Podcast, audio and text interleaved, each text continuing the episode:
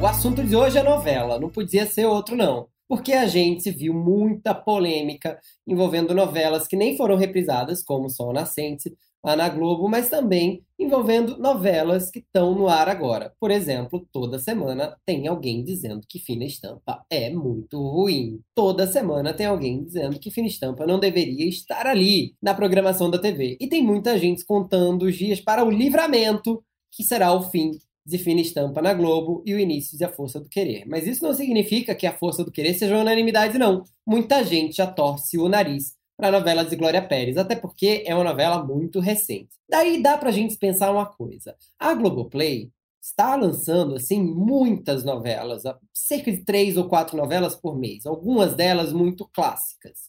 A Globo parece ter uma vocação para lançar novelas mais bem escolhidas no Globoplay do que lá na própria emissora. Se a gente for parar para pensar, o Globoplay tem grandes hits que fariam muito sucesso no horário das nove. Vale Tudo, por exemplo, por mais que esteja defasada tecnologicamente, ainda é uma grande trama. A gente tem também Torre de Babel, que bombou com o mistério do shopping. Tem Laços de Família, que também bombou com o triângulo amoroso entre mãe e filha e namorado, papel de estreia do Reinaldo Gianecchini. A gente também tem grandes novelas das sete, como Fera Radical. Talvez Explode Coração virasse uma novela das sete tão engraçada, com a interpretação do cigano Igor.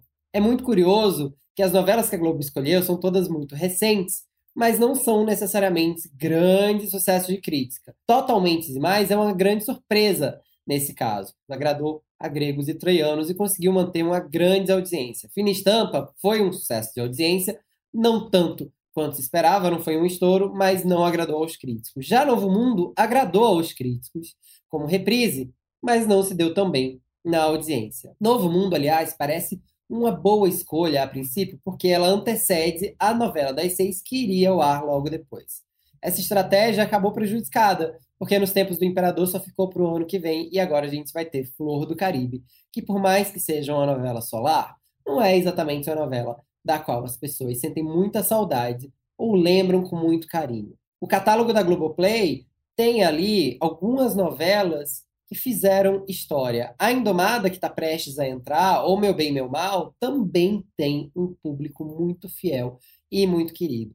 E, para completar, tem ainda A Favorita, que é uma novela das oito, que tem sido pensada, numa época de novela das oito ainda, né? Novela das nove, que tem sido pensada para a reprise do Vale a Pena Ver de Novo por muita gente nas redes sociais. E a Globo acaba não atendendo. Seria curioso ver como Flora e Donatella seriam encaradas numa reprise num horário nobre hoje em dia.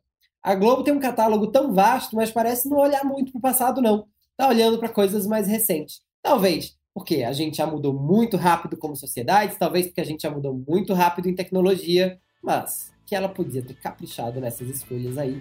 Ah, ela podia, não é mesmo? É isso. Eu fico por aqui e você fica pelo UOL. Na semana que vem. Tchau!